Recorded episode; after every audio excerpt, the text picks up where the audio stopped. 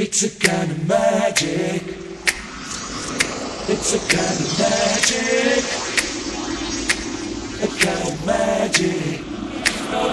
One dream, one soul, one prize, one goal, one golden glance. Buenos días, buenas tardes o buenas noches. Bienvenidos a la novena transmisión de la segunda temporada de la Radio del Merodeador, el primer podcast argentino sobre Harry Potter.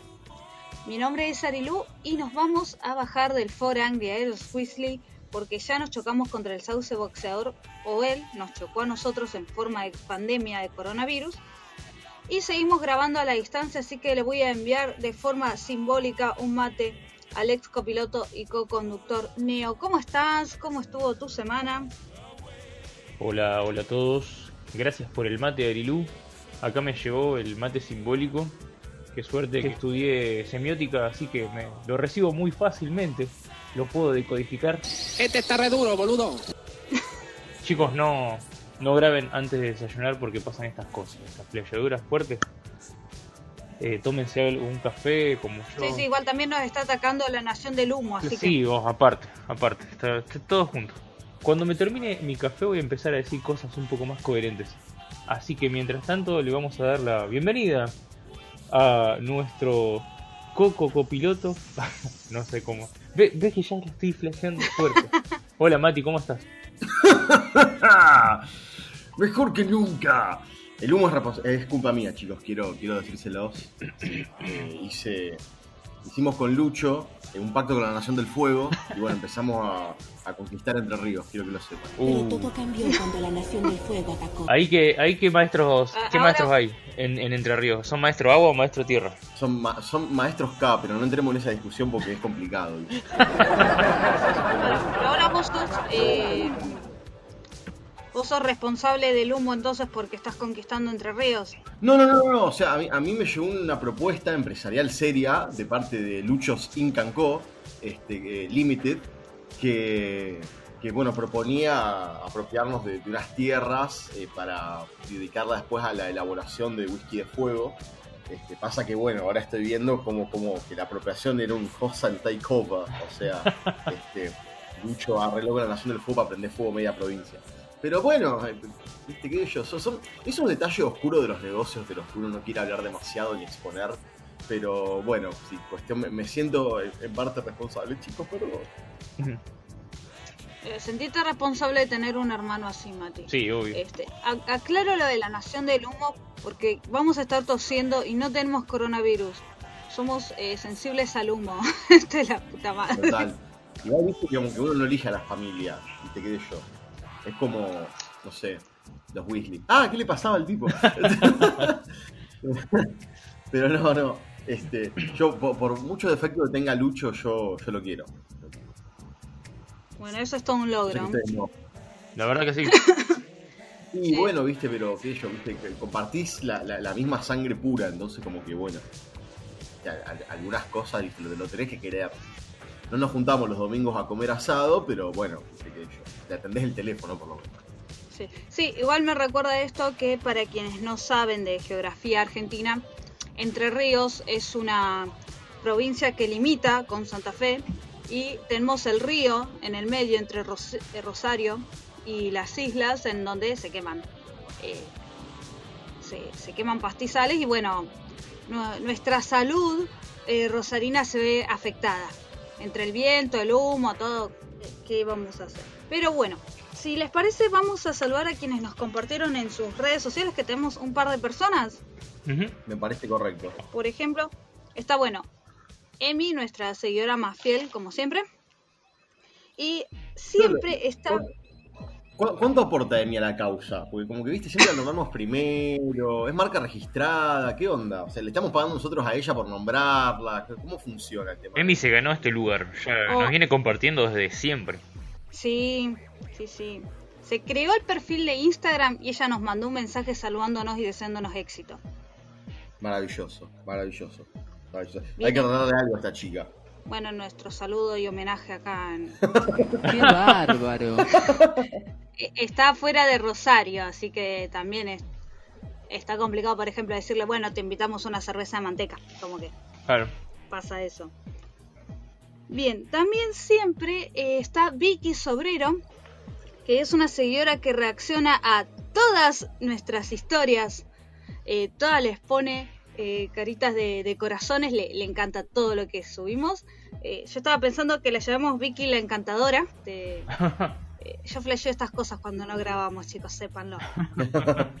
y tenemos a Gise, otra Gryffindor, que estuvo escuchándonos con su mate, según nos compartió en sus redes sociales, y que incluso se hizo hasta una mini maratón. Muy bien. Este, sa- sa- saludamos eso, es una muy buena actitud para eh, un- una nueva, una buena idea para hacer en esta pandemia.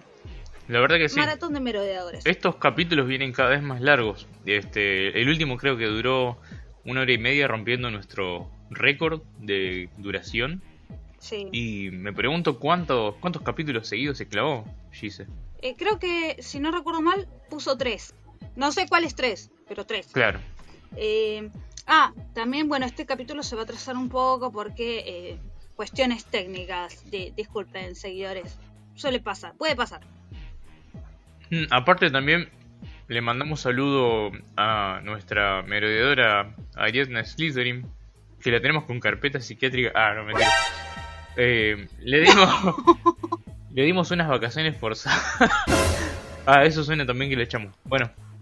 No, bueno, No, eh, está en eh. está en San Mungo, no sé. Eh, ella nos pidió un tiempo. Nos pidió un tiempo y como en la- como en las parejas, ¿viste? Cuando te piden un tiempo eso no sé si termina bien. ¿Por qué le ponía tanto dramatismo? No, está todo bien. Uy, arma- armaste. Vas a armar alto debate, Neo. ¿Funcionan o no los tiempos? La respuesta es no. ¿Funciona el- para, para usted? ¿Funcionan los tiempos? ¿Y por qué no? No. ¿Por qué no? No, ¿Por bueno, qué no? ya, No, no, no, no funciona. Le mandamos un saludo a Ari que Bueno. no pasa nada, está, está en su casa. Ari ha abandonado esta conversación. ¿no es cierto? Este, la, la extrañamos y esperemos que esté mejor. Bien. Tenemos noticias. No sé si quieren empezar por alguna, chicos. Ustedes pregunten. Y yo voy a pensar con una porque estoy muy ofendido. Eh, me, Sí. me siento me siento tremendamente ofendido de que esta gente imbécil camina la misma tierra que yo.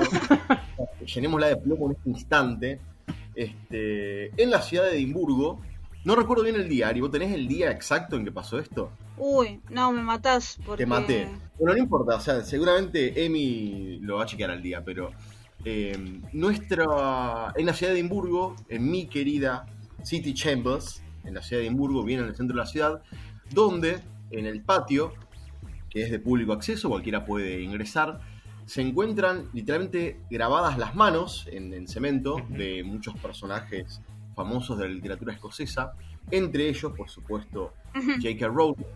Eh, esto fue en el año 2008, si no me equivoco. Estoy chequeando en mi Instagram porque yo tengo una foto con, con las manos de Rowling, literalmente. Eh, si efectivamente se, se la consagró, entre comillas, en el año 2008. Yo creo que estimo que sí. Eh, sí, exactamente, año 2008. Eh, este pequeño monumento, digámosle, que en realidad es una piedra, una losa triangular con las dos manos de Rowling. Abajo dice J.K. Rowling, 2008, nada más, algo muy sencillo, por el gran aporte que hizo a la literatura mundial desde Escocia. ¿sí? Claro. Eh, bueno, es un- una especie de pequeño monumento que ha sido profanado. Ha sido profanado por gente a la que hay que llenar de plomo. ¿De qué forma? Este, básicamente han pintado encima de las manos de Rowling. Sea, quiero mostrar todo mi desprecio público por esta gente a la cual voy a cazar personalmente cuando vuelva a Reino Unido. Y we will. Bueno, Mati, te- tranquilo, tranquilo. Tomate, tomate el tilo que te mandé. Tomate. Tra- No vayas de casa. A ver, más allá de que ninguno de nosotros promueve el vandalismo, ¿sí? que está mal, cualquier tipo de contexto a vivir por haber, o sea, no fomentamos el vandalismo y lo repudiamos. Eh, creo que hablo por los tres acá diciendo esto, incluso por Lucho, que creo que no, no, no, no- no fomenta el vandalismo de ciertas cosas. de ciertas Eh, cosas. A, a ver, toca algo muy, muy personal para mí, pero muy personal para los fans. O sea, más allá de lo que haya dicho o no Rowling, que puede estar o no de acuerdo con lo que dijo, eh, no hay necesidad. principalmente de, de algo que incluso la misma ciudad lo mantuvo público para que la gente vaya y saque fotos, que funcione como atractivo turístico de la ciudad, que la gente va, no específicamente a visitar este lugar de Edimburgo, ¿no? Pero que es, es parte de, che, bueno, en Edimburgo, ¿qué podemos hacer? Esto. Claro. Entonces la gente se suma a esa movida. Eh, hacía falta gente realmente este, que ahora la ciudad, porque ahí se hace responsable de esto, que poner guita para arreglar un poquito esta, esta pequeña losa, porque es- una losa en el piso. Eh, me parece patético de parte de, de estas personas. realmente. Claro. Muchísimo. Eh, Eh, recordemos que es- Sí, sí, Eh, acá encon- encontré la fecha que es el domingo 12 de julio. Domingo 12 de julio. ¿no? Sí, sí. Este, Y que fue, eh, había mancha roja y una bandera de la comunidad LGBT ahí al lado de la mancha, como que. No, tristísimo, tristísimo, tristísimo. Eh, bueno, esto además lo que me parece a mí también genera, eh, me imagino mucha gente del movimiento no se ve representada por este tipo de acciones vandálicas. No, totalmente. Eh, y bueno, le, le quita fuerza al movimiento todo este tipo de acciones. O sea Claro. que, bueno, esta gente claramente merece, merece ir a la hoguera, sin duda. sí. Este, quiero, quiero que sepan, los voy a cazar uno por uno. Mil ah, pero bueno. Eh, no, me Mati, no, parece- vayas de cacería. No vayas de cacería. ¿Por Vos qué en no? el último viaje nos mandaste fotos con las manos. Sí, sí, siempre, siempre que viajo a Edimburgo me saco una foto con las manos, trato de cambiar de ropa para que se note que Sí. fueron años distintos. Pero Importante Pero- detalle. impor- importantísimo, no, no, porque creo que hubo una serie de dos años seguidos en que tenía justo la misma campera de cuero y como que me preguntaba, che, pero es la misma, le digo, no, fíjate, tengo distintos anillos puestos. Entonces como que se ve la diferencia. Pero sí, siempre me saco. Es, importante, o sea, que yo, para los fanáticos es un punto de, de- de encuentro, de, de juntada que está muy bueno. Eh, te, te digo, es una boludez, o sea, porque vos entras a la, a la City Chambers, al patio, digamos, que de acceso público, incluso alrededor de eso tenés un par de restaurantes, de bares, y en el piso directamente está la marca, no hay nada que la, que la señale, absolutamente nada, simplemente mirar al piso y sacarte una foto. Y por lo general siempre hay mucha gente eh, alrededor, o siempre hay algún guía turístico mostrando eh, las manos de Rowling. Y qué sé yo, me parece un desperdicio. O sea, ahora la ciudad, por supuesto, que lo va a, a arreglar. Todo lo que es monumentos públicos está en Edimburgo muy, muy bien cuidado. Y bueno, este. A ver, hay otra gente para putear, chicos. O sea, está la tumba de Adam Smith. ¿Por qué no pintan esto? ¿Por qué buscaba un chivo expiatorio? Che, vayan a pintar eso. No, bueno, pero a ver, eh, entre Rowling y Adam Smith, yo prefiero llenarlo de plomo a Adam Smith. O sea, pero, pero bueno, ¿viste?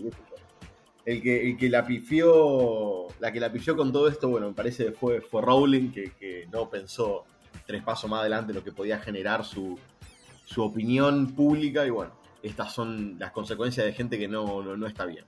De gente que Claro. eh, necesita Sí, tratamiento psiquiátrico urgente.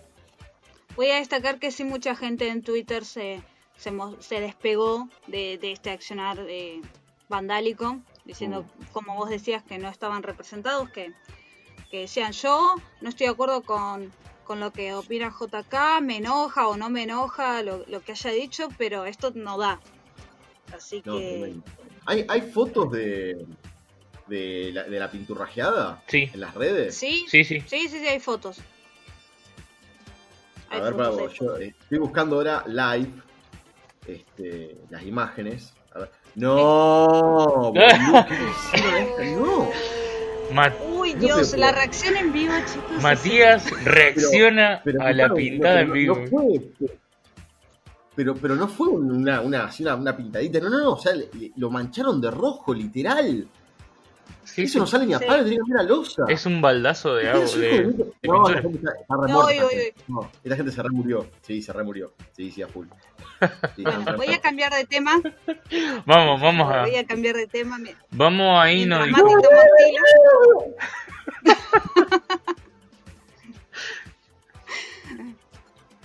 Eh, voy a cambiar de, de tema porque estuvo recientemente como tendencia en Twitter Ginny Weasley.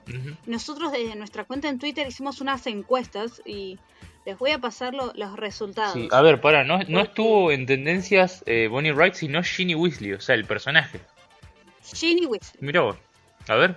en Argentina, porque pintó. es bueno, a- a- eh, en Es- Escocia pintaron las manos y acá pintó que sea tendencia Ginny Weasley. Eh, Estoy tratando de salir del tema, Neo, no estás ayudando. este, por ejemplo, una votación de eh, si preferían a Ginny en los libros o Ginny en las pelis.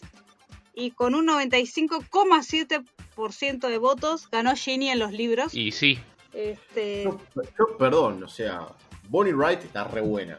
En la peli, en la vida real, todo lo que está bien. pero. Sí. Ah, no hay pero. Ah, no, No, eso no, solo quería decir. Me, me aclaré era que está, o sea, Bonnie Wright es todo lo que está bien. O sea, es pelirroja, listo, ya está. Bueno, Bueno, y después hicimos una votación sobre Ginny Weasley y Harry Potter como pareja.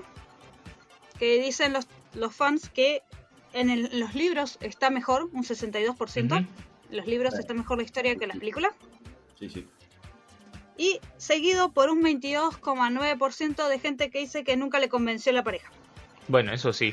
Pasa Aparte. que esto, esto ya lo hablamos en, en episodios previos, digamos. Faltó explotar un poco eso. Porque Sí. se toca un poquito, viste, en el libro 6. Está la, la- el relatito de, de esa tardecita en el lago. Este, dale, hermano, o sea, eh, cantá la cosa. Este, le, le arribaste la varita, ya está. Pero bueno, este, no, no, no. viste, falló Rowling para mí ahí. Porque se hace, o sea, después mata gente a diestra y siniestra, pero no te habla de sexo, viste. Como que, ah, sí, de la muerte hablamos todo lo que quieras, pero de sexo no, no, no. Dale, hermano, media pila. Este, no te costaba nada. Pero bueno, y ni siquiera en la pantalla grande tampoco se, se toca demasiado. En la sexta película fue patético lo que se mostró de la relación Ginny y Harry, tristísimo, desastre, nada que ver con la eso- literatura. Nada que ver. Claro. En- Por ello, eh, la votación. Viste, como que en los libros está mejor. Y eh, bueno, y luego a ver con quién haría mejor pareja Ginny. Y ganó con un 65% con Harry Potter. Ella ve- quería ver de picantear otro shipeo, pero no, no hubo éxito. Seguido por un 15% de Dean Thomas. O sea, es como que Eh, No, se no. quedaron en lo canon. Sí, no. Este. Ojo que Ginny Neville hubiera estado copado. Sí, es cierto. 9% de votos. Está bien, está bien. Votaron más con Dean Thomas que con Neville. Decepcionada total. No sé si vieron Sí, no, el total, total. no sé si vieron el meme del perro grande y el perro chico ese que está haciendo furor últimamente, que compara el Sí. compara o el presente y el pasado o, o algunas otras cosas. Bueno, en este caso era el, el perro grande era eh, Ginny en los libros y enumeraba todas las cosas que había hecho Ginny en la, en la historia y en la parte del perro chico eh, decía Ginny en las películas y abajo decía te, has- te ato lo- los zapatos Harry y eso era todo Sí, malísimo, malísimo la parte de las películas. O sea, ya de por sí, si a mí la pareja no me convencía, las películas fue como que esto apesta. Así, claro es neutro y todo, apesta. Sí, también tengamos en cuenta que, que las relaciones amorosas, tanto en la literatura como en la pantalla grande, no son el foco principal de la historia, ¿no? Son un, son un plus de- del proceso evolutivo de los personajes de la niñez a la adolescencia, me parece a mí. Entonces, como que no apunta Claro. tanto a eso. Eh, sin embargo, hay cierta relevancia también, porque si no, el capítulo final del séptimo libro, 19 años después, no tendría razón de ser tampoco, ¿no? Salvo que lo haya pensado Rowling como preludio para eh, el discutido octavo libro, pero mm, eh, como que no se habría... Eso, eso sería una pregunta interesante para hacerla a Rowling, ¿no? Decir, che, ¿por qué, qué, qué mierda pensaste sobre esto? Eh, porque en realidad el, noveno libro es gancho para el octavo, pero si no pensabas en el octavo como no lo tenías visto, eh, es parte de, de- de un cierre del todo el tema emocional que rodea a Harry. Eh, una pregunta interesante para hacer a Rowling si tuviésemos la oportunidad, ¿no? Eh, sí, igual deberíamos hacer un episodio sobre esas cuestiones. Yo creo que eh, como es una novela, una saga de aventuras, eh, trata de dejar en segundo plano la cuestión amorosa, me parece. Y en mi caso está bueno, solo que por ahí estaría bueno que la cuestión amorosa esté mejor desarrollada, pero eh, siempre Claro. en segundo plano. Claro. Eh, el tema que dejó al personaje un poco plano con el tema de la de que, no sé, su, su costado eh, sexual no, no, no aparece. O sea, y algo que por ahí en la pubertad está como muy presente. Es como que se siente un poco aplacado, digo. Claro, este, bueno, eh, no sé si estamos como para retomar en este noveno episodio nuestra sección de estalqueo habitual. ¿Dónde en el mundo está Tom Felton? Es que Tom Felton, chicos, eh, no ha salido de viaje a ningún lado, entonces sigue en el mismo lugar, en su casita en Estados Unidos. Tom Felton está en su casa. Última noticia. Quédate en casa Este, vos también, sí. hijo de puta. Ah, maravilloso. Excelente, excelente. Es así. Eh, bien. Tom Felton estuvo haciendo lives eh, durante los meses anteriores de cuarentena. No, no recuerdo, no sé bien cómo estarán ellos, si saliendo o no saliendo en Estados Unidos. Pero eh, hablando de lives, hubo una especie de live fallido. No sé qué pasó. Que se conectó y yo justo estaba y, y entré a verlo. Y empezó a cantar todo con la guitarrita, la canción y qué sé yo. Y se cortó. Ah, Y no volvió. No, el no wifi. volvió. Se ve que sí, no se guardó en Instagram TV tampoco. No. Re triste yo ahí. Para mí, Dylan, Dylan le, le mordió el celular y se lo hizo percha. es Willow. Willow, sí, ¿qué se llama? ¿Cómo se llama? El perro. La perra. Bueno, pe- wha- whatever, la mascota. Ustedes entendieron. Bueno, eh, igual eh, Willow, su, su perrita, cumplió dos años. Ahora el 8 de julio.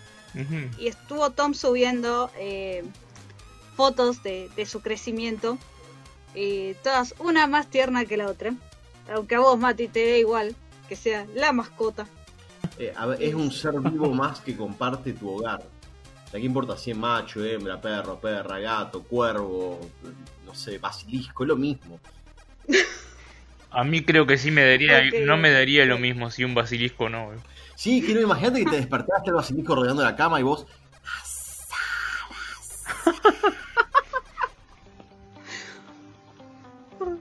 ¿por qué pasan estas cosas?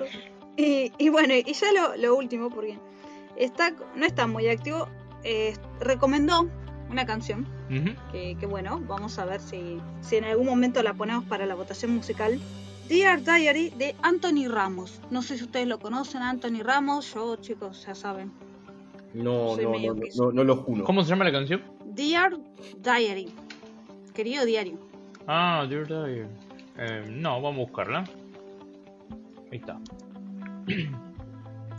No sé quién es este Así chabón. que, Hace 11 meses subi- se Bueno. subió el video.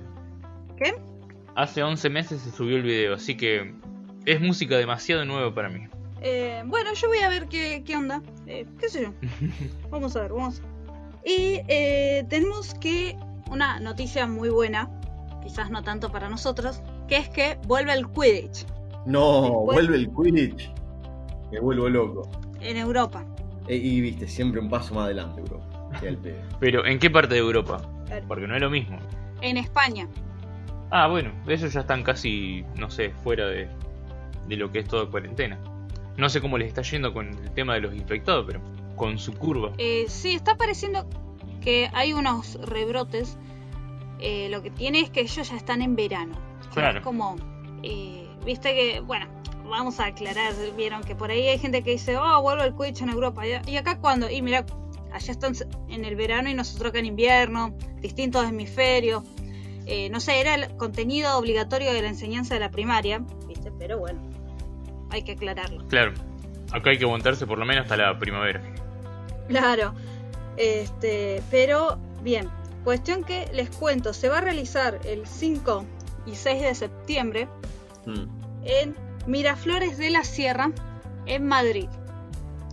Que en la comuna de Madrid está permitido hacer torneos de deportes de contacto.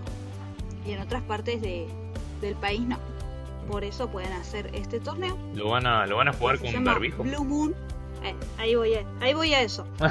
Este, las medidas, no, barbijo no. No durante el partido, pero Ah, sí se va a pedir que usen barbijos después, si van a estar en grupitos, en equipos así. claro. Ahí sí tienen barbijo, van a estar desinfectando las pelotas eh, entre partidos, ¿Eh? las escobas, Ah, le- les van a arrojar, eh, le- elegí a alcohol diluido a la pelota. Ah, bueno, ahora sí. Casi, casi pensé que. no, no, pero no lo puedo decir, estamos en horario de protección. no, no puedo. Leo, vos, vos lo pensaste también, por eso te quedaste. Sí, obvio, Sí, obvio.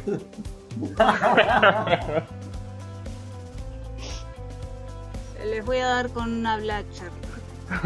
Desinfectada. Desinfectado, sépanlo. porfa. Claro. Por reglamento de, de, de IQA, el organizador del torneo tiene que proveer escobas.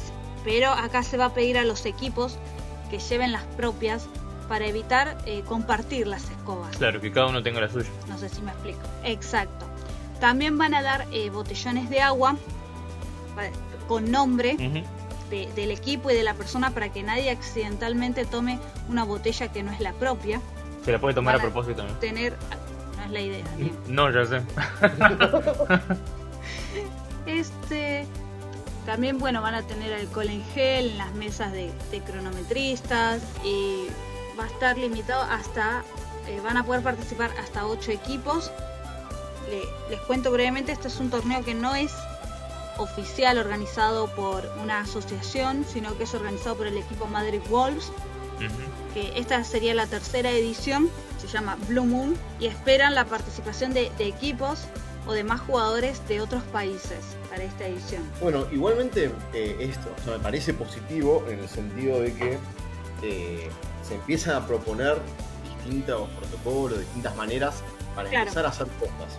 Me parece que está bien eso. Eh, a ver, esto hasta que no salga una vacuna que más o menos tenga raya a- al virus, va a tener que ser así lamentablemente. No, no queda mucha otra opción. No podemos medir el, ais- el aislamiento. No, obviamente, eso me recuerda también eh, que se ha pedido que no haya abrazos, que si se sacan fotos de equipos, que los jugadores estén con ciertas distancias. Eh, se recomienda eh, desinfectarse o una vez terminado el partido porque no se juega con, con barbijo eh, porque vieron que restringe la, la capacidad de respirar y, y ya los jugadores de Quidditch usamos bucales como que bucal más barbijo ya Sí, está te remorís. dos minutos en cancha y ¡pum!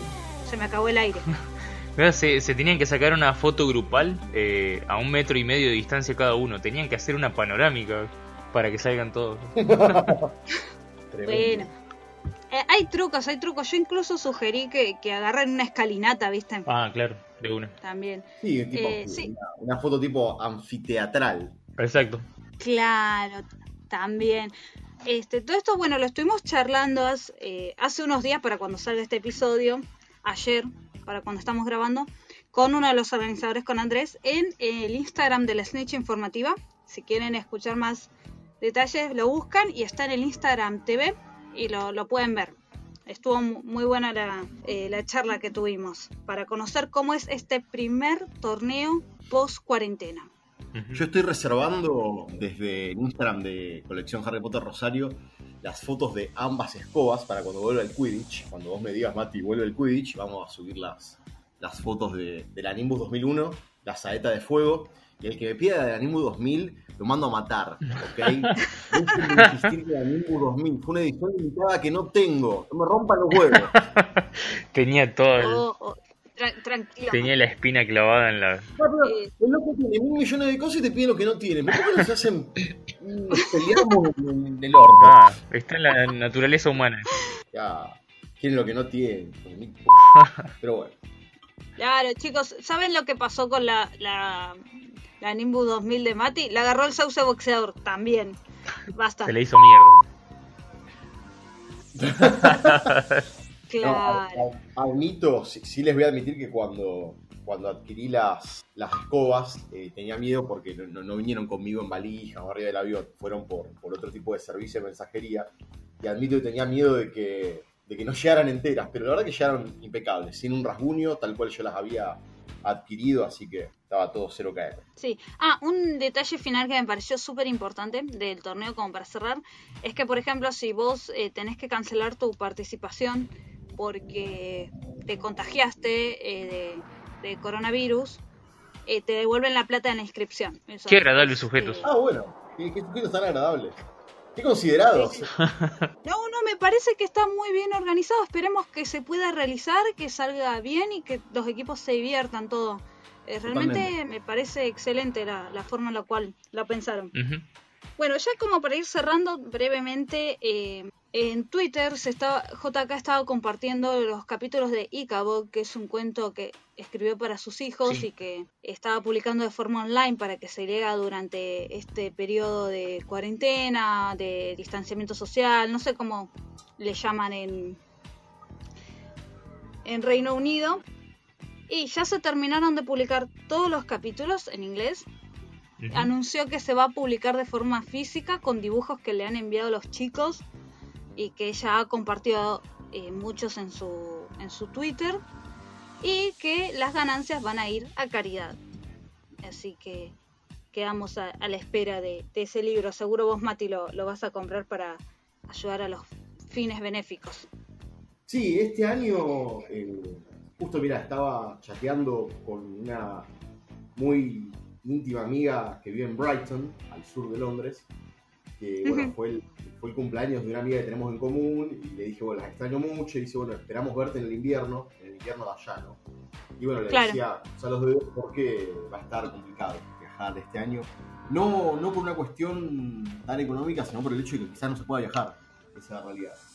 Eh, no, no, no tengo muy claro cuándo Argentina va a abrir sus fronteras y los aeropuertos para poder viajar al exterior. Pero bueno, este, eh, en cuanto pueda viajar, porque es un libro que creo que acá quizás no llegue, eh, o tarde mucho Capaz en llegar sí. a Argentina. Claro, va a tardar un Sí, toque. esa- esa- siempre, siempre tardan. Vamos a decir las cosas como siempre tardan en llegar a Argentina. No somos el primer país al que, al que van esos, esos productos. Pero bueno, eh, será cuestión de, de- de esperar a ver si puedo viajar primero y, y comprarlo directamente allá. La versión Sí. original en inglés. Y bueno, y si no, este, en cuanto arribe a la, a la Argentina, bueno, adquirirlo acá. Va a depender eso. Bien, sí, además, eh, claro, hay un libro sobre brujas que acá creo que no llegó, o no sé, si llegó no, no hicieron muchos bombos y platillos, que había escrito JK. Eh, y también, bueno, está su otro libro nuevo, ya se puede encargar el de Robert Galbraith, eh, Trouble Blood, estaba justo. Maravilloso. Mirando. La, la verdad que el laburo, el laburo está haciendo Rowling con estos, estos policiales, yo les digo símiles de Agatha Christie. Este, la verdad que vale mucho la pena comprarlos, leerlos, este, verlos si están online. Para, la verdad que están buenísimos, están muy, muy buenos. Y la serie eh, de HBO también la, la recomiendo muchísimo. La verdad que está muy, muy buena. Bien, bueno, ya yendo, eh, vamos cerrando lo que es esta primera parte, que tuvimos bastante novedad, novedades para contar. Vamos a ir hacia, hacia el break musical, pero antes vamos a recordar nuestras redes sociales. Así Por es. supuesto, nos pueden encontrar en Instagram o en Facebook como la Radio del Merodeador, en Twitter como arroba Radio Merodeador. Bien, estamos usando los hashtags merodeadores argentinos y pandemia merodeadora. Y Neo, ¿dónde nos escuchan? ¿Qué tenemos para...?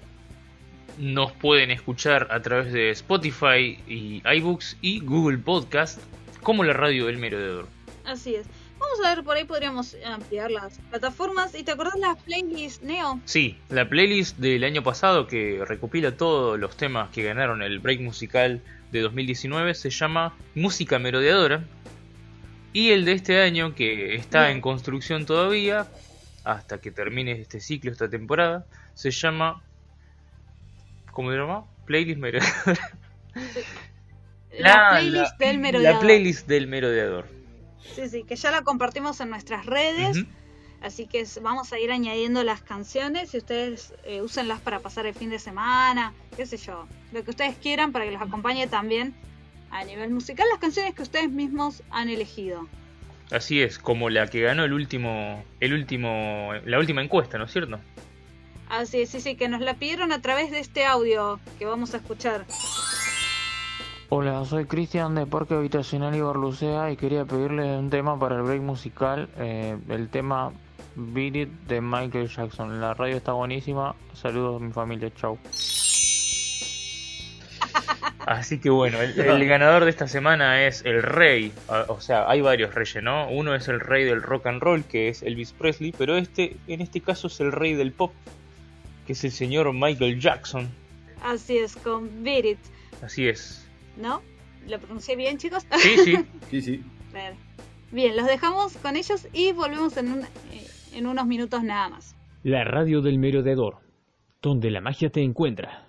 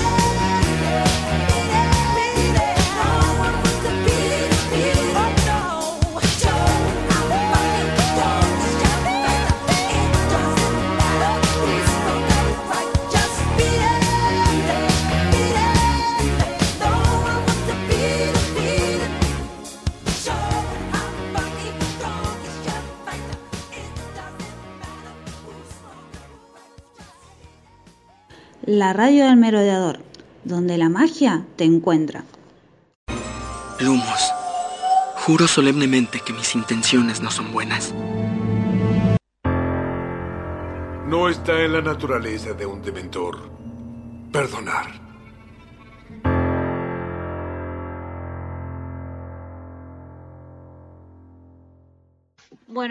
De regreso en esta segunda parte del noveno episodio de la segunda temporada de la radio del merodeador.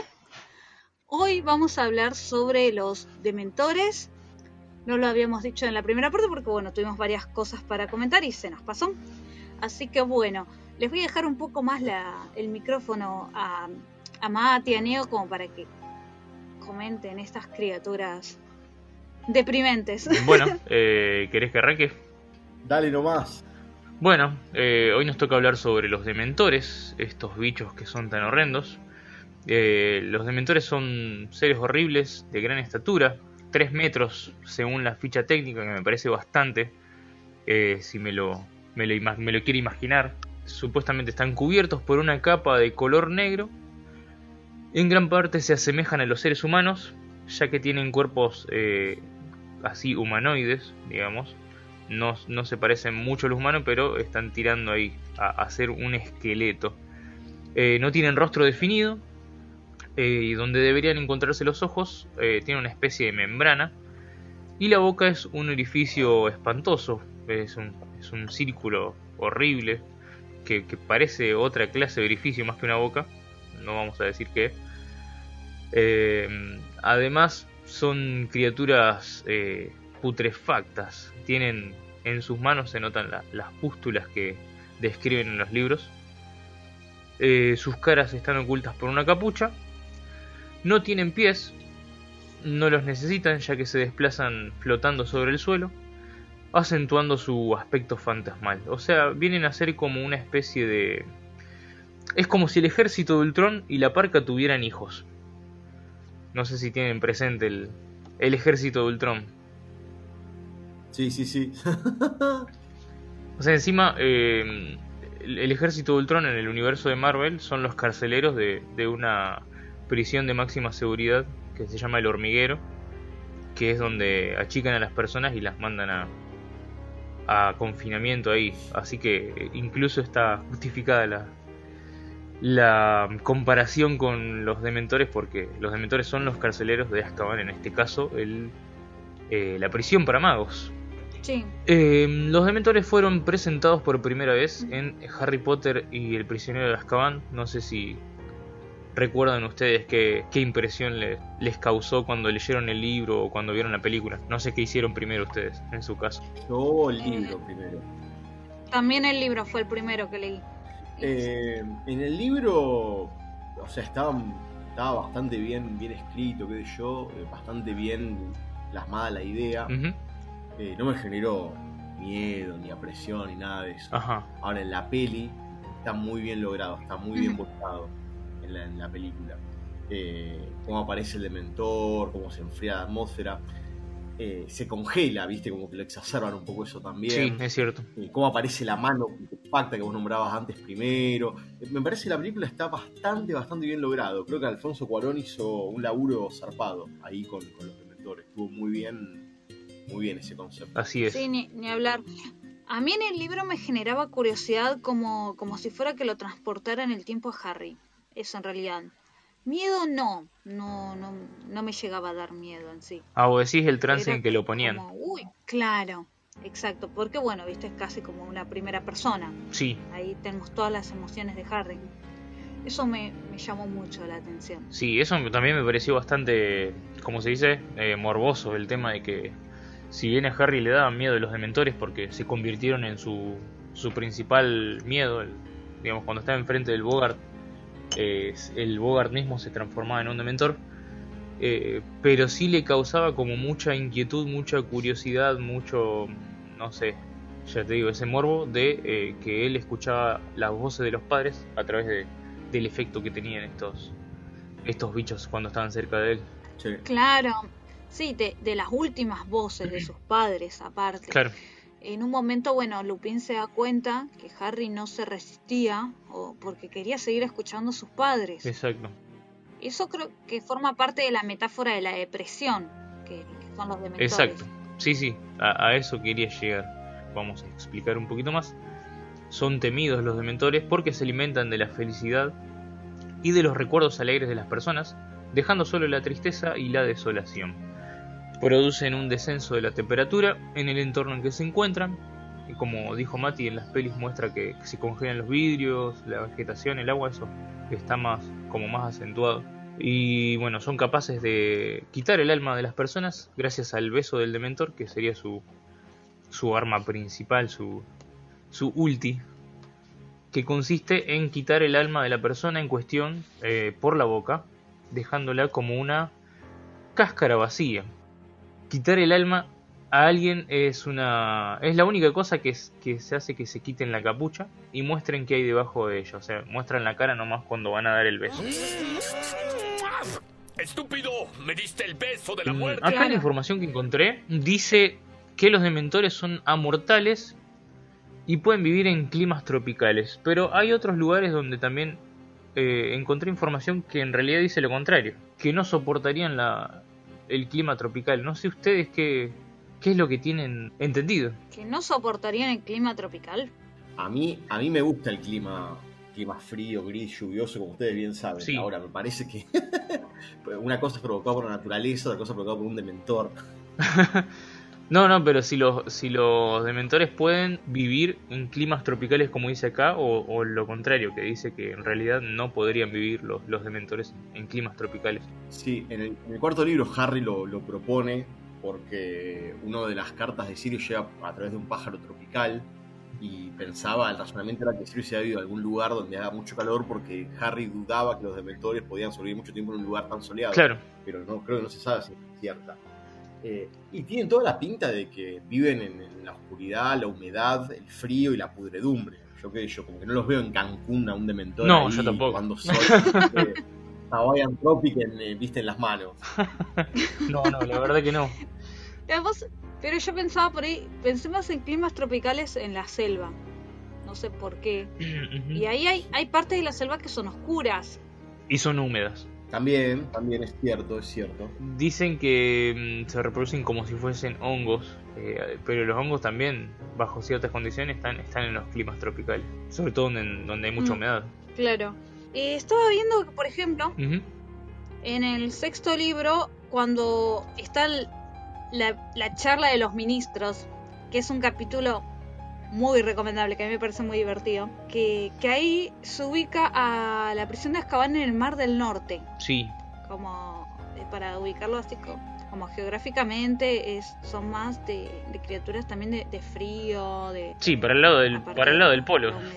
Em, acá la información que tengo dice que no se puede destruir a un dementor, pero sí limitar su número erradicando las condiciones con las que se multiplican, como la desesperación y degradación. Esto también es como... No, queda muy claro, pero dispara unas cuantas preguntas eh, sobre cuáles son los lugares donde están se, se presentan estas condiciones, desesperación y degradación. Tiene que ver con la gente que vive en el lugar, eh, no tanto con el clima esta vez. ¿Qué, qué piensan ustedes de esto? Porque hay, hay un montón de cosas que de los dementores que no está claro. Acá dice que son, son personas amortales, pero bueno, a ver, si no pueden morir y se multiplican, eh, pero se puede mantener o limitar su, su número, significa que lo único que se puede hacer es que no, no aumente su población. Sí, es complicado, Es, es- es algo confuso. totalmente. Acá dice que se, se multiplican al alimentarse de la desesperación humana, la infelicidad, la desesperanza y la depresión. Cuando los dementores encuentran un ambiente que les facilita multiplicarse, un signo de que se están multiplicando es que eh, se ve como una niebla, una neblina fría y suave. Más misterios. Claro, lo que muchas veces dicen es que, por ejemplo, hubo una época en la cual eh, de, de gran depresión económica, social, que, que creo que JK hace un paralelo, estaba buscando eso pero todavía no lo encontré, Sí, eh, con, con el accionar de los dementores que estaban como liberados, como paseando por Londres así, eh, sin que los pudieran controlar. Entonces que as- así se, se iban multiplicando. Pero el tema de, de cómo, cómo erradicarlos, qué sé yo, es, es complicado, ¿no? No, no termina de cerrar bien. Claro, porque según la información, eh, los dementores no tienen almas y por ende tampoco se les puede matar con, por ejemplo, un, una bada kedabra. No tiene efecto en ellos. Claro, no. Solo se los puede alejar con el Expecto Patronum. Aunque quizás, eh, creo que la película se muestra como que el Expecto Patronum también como que los diluye, ¿no?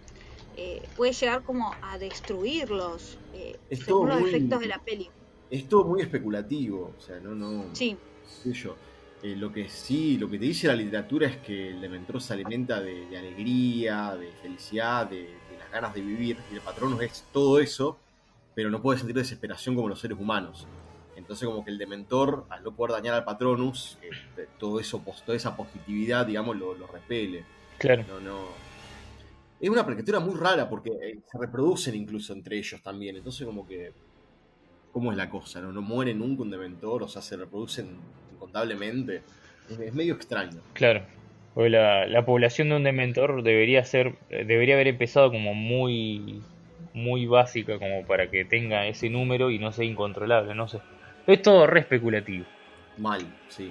Quizás es como una retroalimentación, o sea, vos estás, suponete, eh, pensemos en la Gran Depresión del, del 30, a través de la caída de la bolsa Del de- Wall Street. de Nueva Sí. York. Claro, vos eh, tenés depresión, aparecen los dementores, los dementores se retroalimentan, se multiplican y a su vez aumentan el- la, la depresión en las personas sobre las cuales inciden. Entonces como un círculo vicioso, solamente eh, van a dejar de tener efecto una vez que se eh, recupere el ánimo o la gente tenga eh, posibilidades de hacer su patronus. Totalmente. Claro, Sí. eh, es cierto. Ahora que decís, eh, si se mm, genera un clima de, de- de bienestar en cuanto a sentimientos, digamos, eh, se corta tanto la reproducción de los, de los dementores o, o bien su, su surgimiento.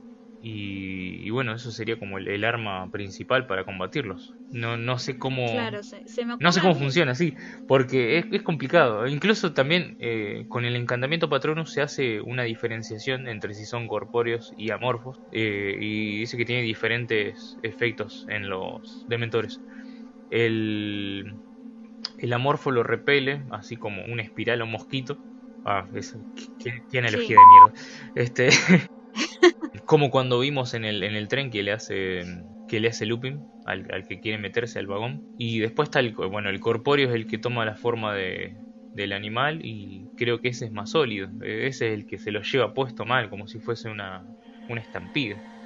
Ese sirve para más Claro, más puede- cantidad de mentores. el que puede presentar eh, una mayor batalla y que puede llegar a alejarlos con más potencia. claro. Eh, bueno, vos te acordarás, eh, Neo, eh, mientras leías La Orden del Fénix, Sí.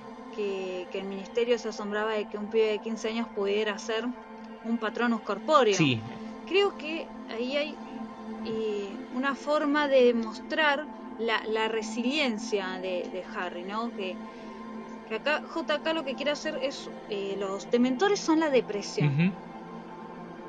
y, y los recuerdos felices son la posibilidad de salir adelante.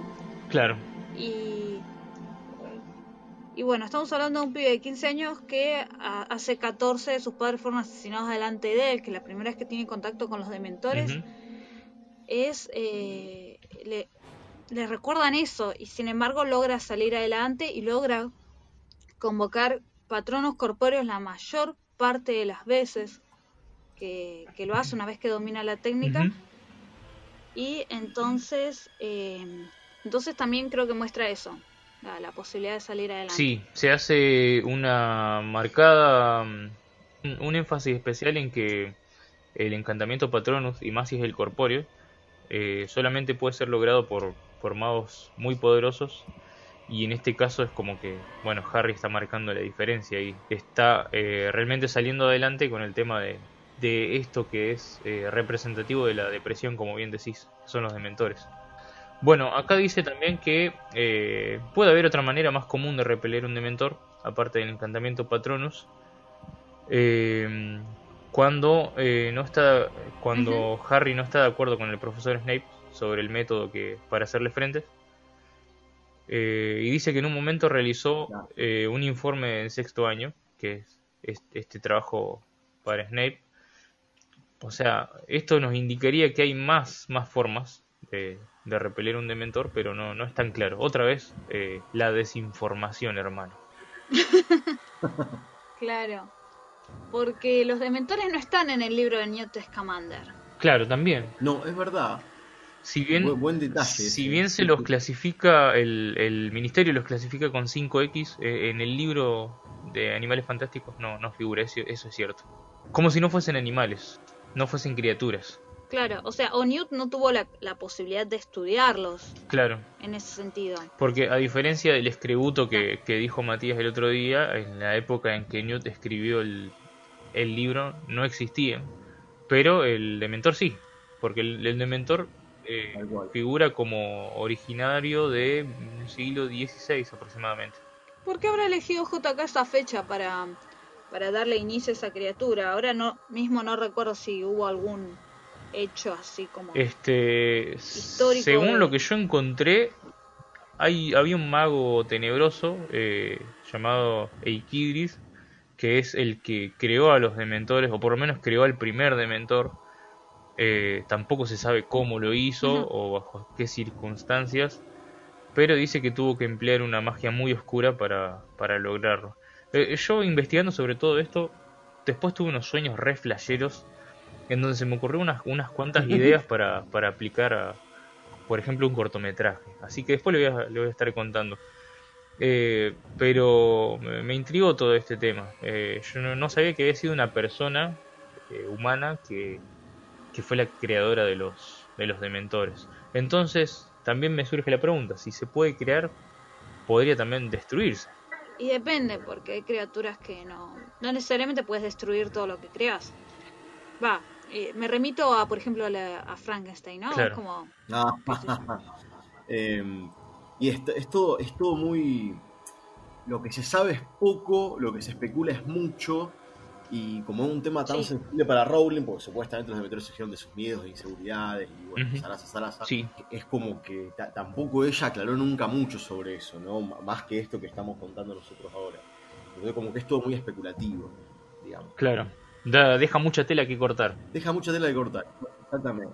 Lo que se sabe de este chabón Eikidis es que él fue el que creó el lugar de Azkaban, que fue en principio para contenerlos a los a los dementores, pero que él lo ocultaba con, con encantamientos, eh, ¿cómo se llama estos encantamientos que de los desilusionadores?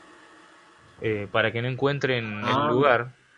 Pero cuando se murió, eh, el encantamiento se rompió y bueno, el ministerio tuvo que lidiar con ese lugar que estaba a la vista, eh, que estaba en el Mar del Norte, como dice como dijo Arilu. Y eh, la única forma de mm, contener a los dementores que encontraron fue convirtiendo el lugar en una prisión. Eh, y bueno, eh, llegando a un acuerdo con estos bichos de que bueno, ellos le entregaban los prisioneros y ellos podían alimentarse. Les quedó bastante cómodo a los dementores, así que se quedaron ahí piolas, por lo menos hasta que claro, pero hasta que le ofrecieron un mejor trato Claro. a los magos oscuros. la nación de los mortífagos atacó. Bueno, esto también eh, me lleva a otra cosa. Eh, es que dice que los dementores se pueden comunicar con las personas, incluso pueden llegar a acatar reglas y todo eso, pueden entender. Pero nunca queda claro de qué forma se comunican con las personas. No, tampoco. O sea, pueden hablar, usan telepatía, ¿qué onda? Eso te iba a decir, usan telepatía. Claro, eso por ejemplo, lo que nosotros vemos es, eh, bueno, a Dumbledore los dementores no le gustaban cuando el ministerio se los pone en Hogwarts Sí. por el tema de, de Sirius Black, ¿no? Sí, sí. También eh, estaba recordando cuando directamente el ministerio la caga con los dementores, así que es en el Cáliz de Fuego cuando el dementor ataca a Barty Crouch Jr. y la verdad nunca se llega a oídos del ministro, que era bastante estúpido. Sí, sí. Este, Muy, muy conveniente ahí el, confiaba más en los el beso ese a tiempo. Sí, el- el, eh, es que lo que sí deja claro en la saga es que no es fácil controlarlos. Claro, tal el cual. ministerio cree que los controla, pero no.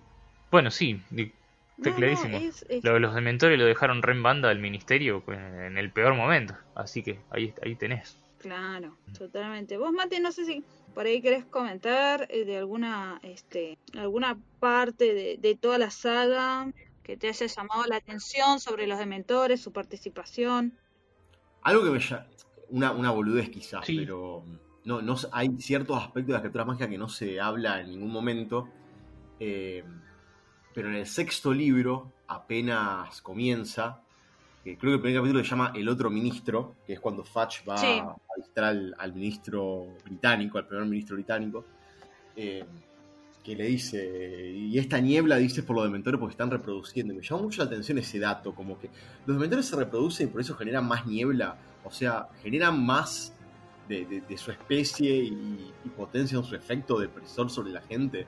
Es como, eso me resultó súper extraño en la literatura. Ajá. Eh, después me gustó mucho eh, en la pantalla grande, y esto es 100% comercial, eh, la escena en que Aberforth, el hermano de Dumbledore, eh, vienen todos los dementores así todos juntos a hacer pelota a Hogwarts, y el tipo él solo los repele a todos juntos. Ah, sí. Que esa escena me pareció que estaba, estaba bastante bien lograda, estaba bastante buena, que eso no aparece en los libros. Eh, esa- como que esas dos partes me, me- llamaron la atención. Eh, después, no, no, parece es un, concepto que se explota muchísimo en el tercer libro. Este, que es uno de los de los, de los cores del, libro que está, está bastante bien.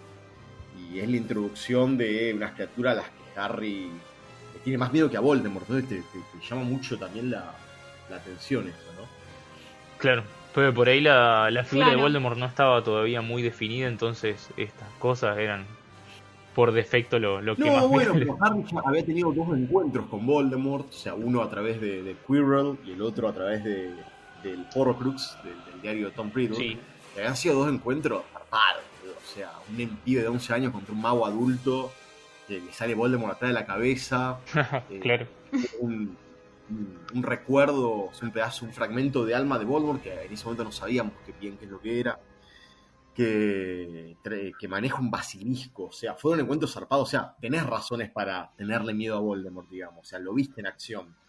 No, no a, a- full capacity, pero lo, lo viste, lo viste ahí cojudo. Claro, de una. Como que el Claro. de tener más miedo que, que, que tu archienemigo es, eh, deja un montón que pensar, ¿no?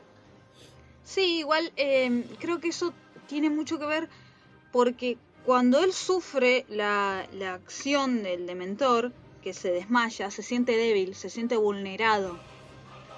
Cuando él se enfrentó a Voldemort en los primeros dos libros, eh, se habrá sentido con temor y todo eso, pero no, se, no llegó como a desmayarse. Eh, pudo presentar batalla, pudo eh, enfrentársele y no podía enfrentar al dementor. Y, y tampoco podía enfrentar eh, la imagen que le traía el dementor. Cierto, cierto. Entonces hay toda una cuestión psicológica en eso de por qué le da más miedo el dementor. Porque siente que el dementor lo incapacita. Claro, tal cual. De vuelta a lo que mostró eh, Rowling en la figura del Dementor, que era que la, la depresión misma no te deja hacer nada. Exacto, eso mismo estaba pensando.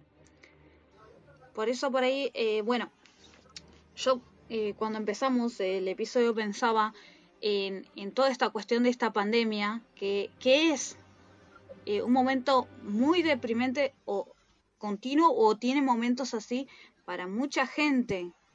Y entonces, por ejemplo, cómo se pidió que lo que es entretenimiento, lo que es que se siga haciendo, que es esencial para mantener dentro de lo posible el buen ánimo, porque eh, una sociedad deprimida eh, socialmente, no económicamente, eh, te puede llegar a ser peor.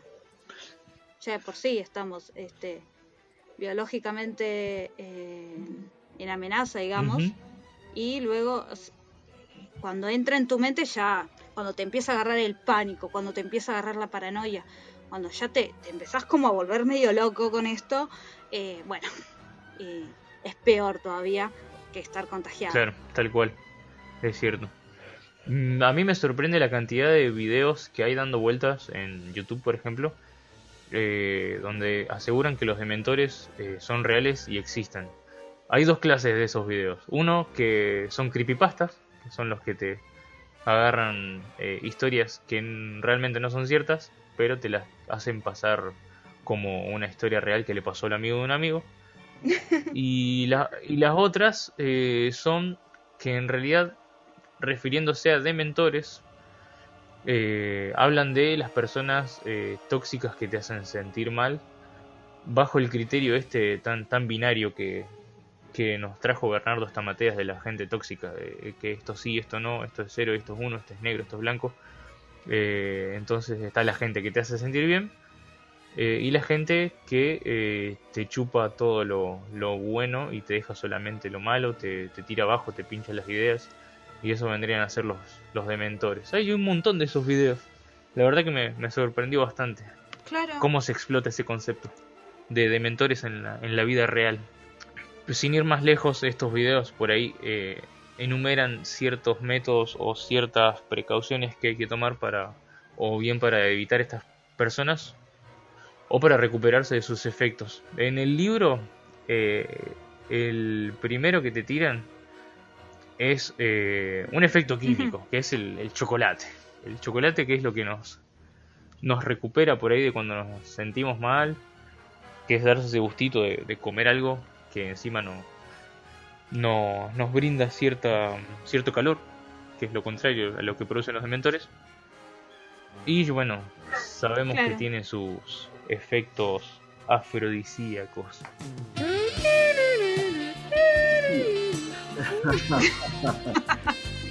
es un efecto. eh, a ver, es un remedio. Chocolate de remedio no, no mágico. Es Claro. 100% Magel, pero que se ve que funciona contra los dementores. Claro, Eh, el chocolate tiene un alcaloide que es la teobromina y es rico en feniletilamina, ambos dos disparadores de la secreción de endorfinas. ahí va. Entonces eh, te pone, te pone más contento, digamos. Ahí Mati tiene la, la parte Claro. química. Of course. Sí, yo recordaba que, este, como para dejar otro episodio para hablar sobre, sobre Lupin, que, que Lupin llevaba chocolate encima, ¿no? Y eso te marca la como eh, él también, a mí siempre me da la sensación cuando lo pienso más en profundidad, él lidiaba con la depresión a diario. Claro, de una, es verdad. Entonces, es como que sí, pudo haber comprado una rana de chocolate cuando pasó el carrito, aunque se estaba durmiendo. Claro, Pero si no llevaba chocolate en el bolsillo. de una, es verdad. Este es como que bueno. No sé si por ahí quieren, eh, quedó algo más en el tintero para comentar o ya no, nos vamos Eh, despidiendo. yo tengo algunos datos acá sueltos. Tengo algunos datos acá Di, sueltos. Neo, di, di, bueno, di. los, los magos no pueden ver a los dementores, eh, pero sí pueden sentirlo, eh, gracias al frío que causan y obviamente a los efectos psicológicos. Eh, los squibs sí pueden verlos, como eh, Arabella Fig en Little Winging, en el quinto libro. Eh, en el quinto libro, ¿no es Sí. cierto? Sí, sí, en el Bien. quinto. Bueno, eh, la etimología de la palabra. La palabra dementor deriva del término demens, que en latín significa loco o locura. Eh, obviamente esto ya, ya lo explicamos porque el, el efecto que quería darle Rowling a esto, que es psicológico.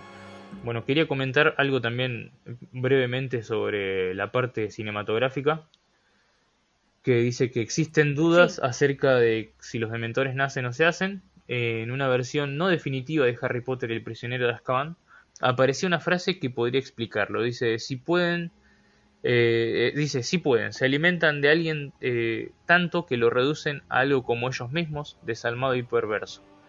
La frase fue retirada por la edición final, pero podría significar que los dementores fueron humanos transformados por otros dementores. Aún así la información no puede considerarse como fiable, ya que J.K. Rowling no la incluyó en la versión final.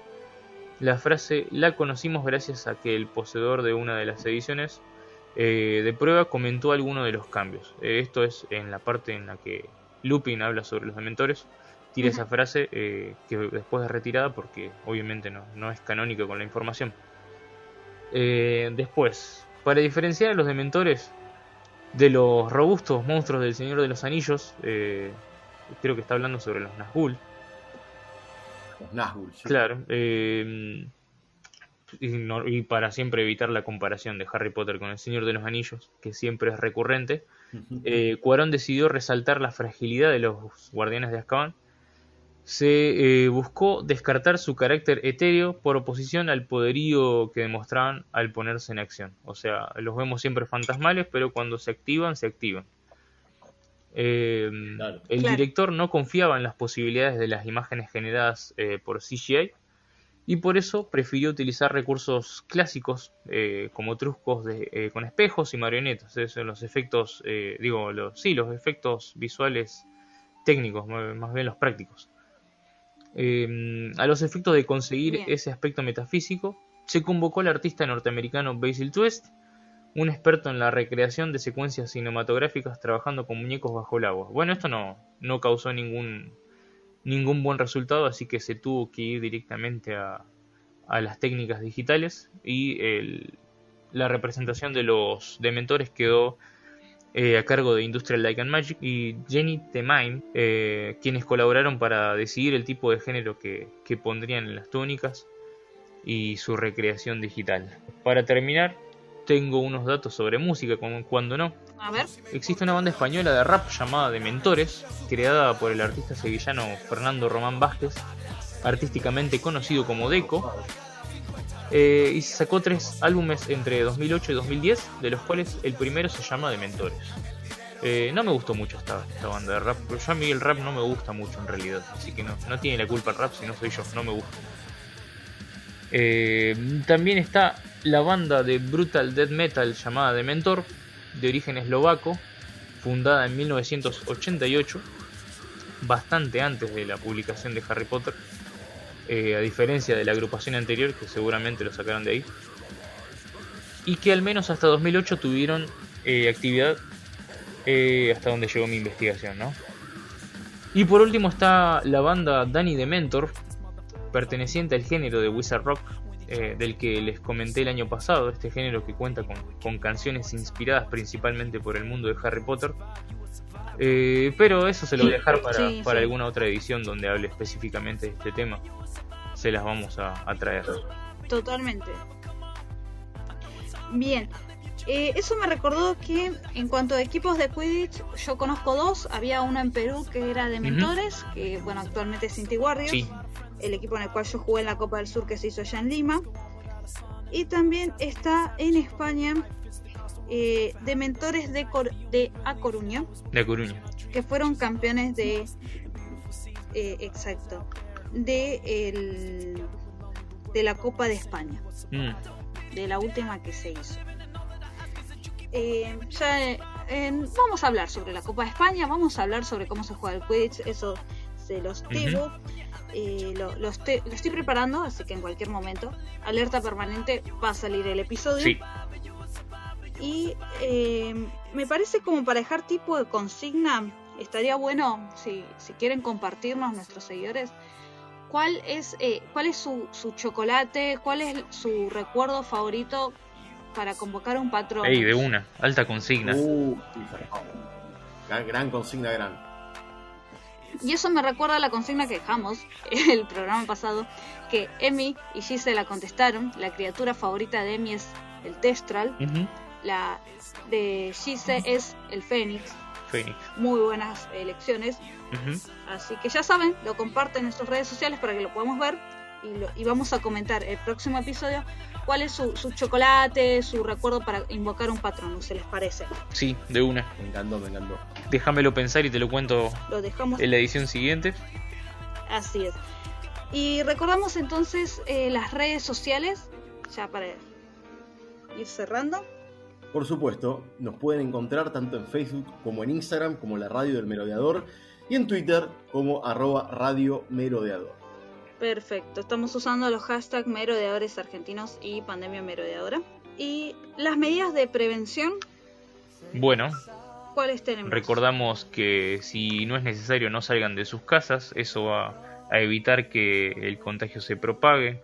Pero si salen, salgan con todas las precauciones necesarias, no toquen nada fuera de lugar, pónganse el barbijo, quédense a una distancia prudencial de las otras personas, un metro y medio, dos metros, eh, no se amontonen, no vayan a lugares cerrados y si tratan de quedarse adentro con lugares ventilados, eh, usen el alcohol en gel, lávense bien las manos, 20 segundos, déjense el, jabón en las manos antes de enjuagarse, ahí va a ser efecto.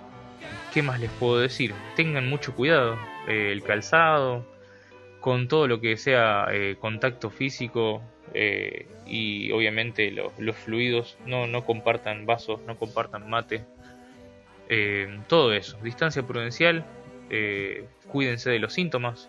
Eso. Claro, ante cualquier síntoma consulten con un Sí, médico. eso. No se automediquen. Lo de siempre. No, por favor. ¿Me faltó algo? Eh, no, no, por favor, no se automediquen. este era. Eh, no, creo, creo que no, estamos ahí. Eh, voy a saludar, eh, ¿se acuerdan que hablé yo en el episodio anterior sobre los snitches? El equipo chileno cumplió seis años en estos días. Un saludo enorme para ellos. Feliz cumple. Del otro lado de la cordillera. Y eh, como siempre digo, este es un podcast para fans de Harry Potter, hecho por fans de Harry Potter. La opinión de ustedes es muy importante, así que esperamos sus comentarios y nos estamos escuchando el próximo lunes o jueves, como va a salir más o menos este episodio, en iBooks, Spotify o Google Podcast para el próximo episodio de la Radio del Merodeador, segunda temporada. Arrivederci, bambinos. See you. Corte y se imprime. Se imprime, se imprime. Pone play. Travesura realizada.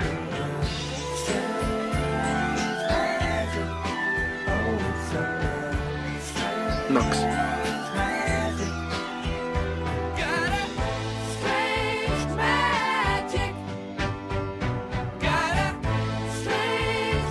Consiste en quitar el alma de la persona en cuestión eh, por la boca, dejándola como una cáscara vacía. Acá dice concha, pero no voy a decir eso. Ah.